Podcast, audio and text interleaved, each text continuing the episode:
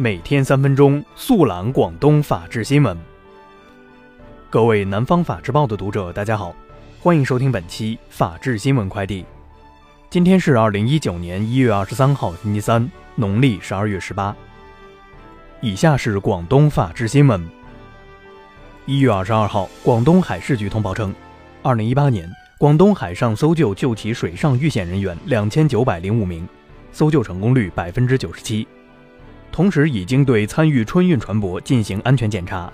春运期间，将为六百万水上出行旅客提供安全保障。日前，深圳市公安局与腾讯携手搭建的全国首个救助自杀人群的绿色生命通道正式启动。春运首日，广州南车站派出所民警在开展巡查时，发现一名男子形迹可疑，经对其检查，发现此人是一名网上在逃人员。与家人准备乘坐高铁回老家过年，没想到在春运第一天即被抓。一月十七号晚，东莞后街交警在开展例行查处酒驾整治行动时，查获一名醉酒驾驶重型摩托车的司机潘某。据悉，该司机是一名演员，出演过《美人鱼》等影视剧，且还多次担任男一号。目前，潘某因涉嫌危险驾驶罪将面临刑事处罚。一月二十二号中午。深圳东站安检员在执行安检任务时，通过手检发现一名旅客将水果刀裹藏于腰后。经车站安检人员告知有关行政管理条例后，该名旅客主动交出该违禁物品。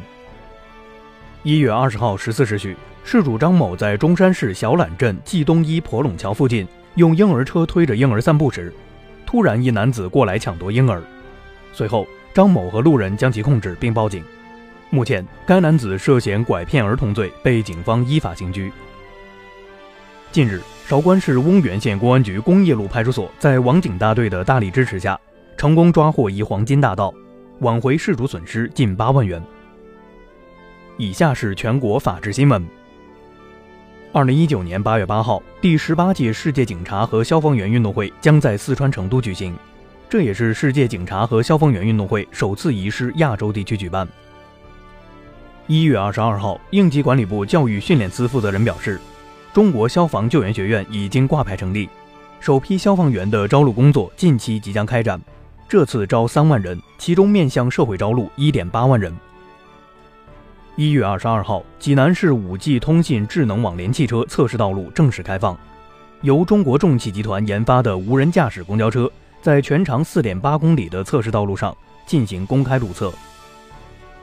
因深陷产品移至女童心肌损害事件，一月二十三号，无限极有限公司市场副总裁薛守春在媒体沟通会上表示，将对所有消费者投诉进行建档跟进落实，定期向监管部门汇报处理情况，并进行公告。一月二十一号，重庆万州一辆二十五路公交车上，一名男子连续挥拳击打司机，随后司机站起来用手护住头部。当时司机称，当时在交钱，车未熄火。男子突然冲上来打他。据悉，当时男子已被警方依法刑拘。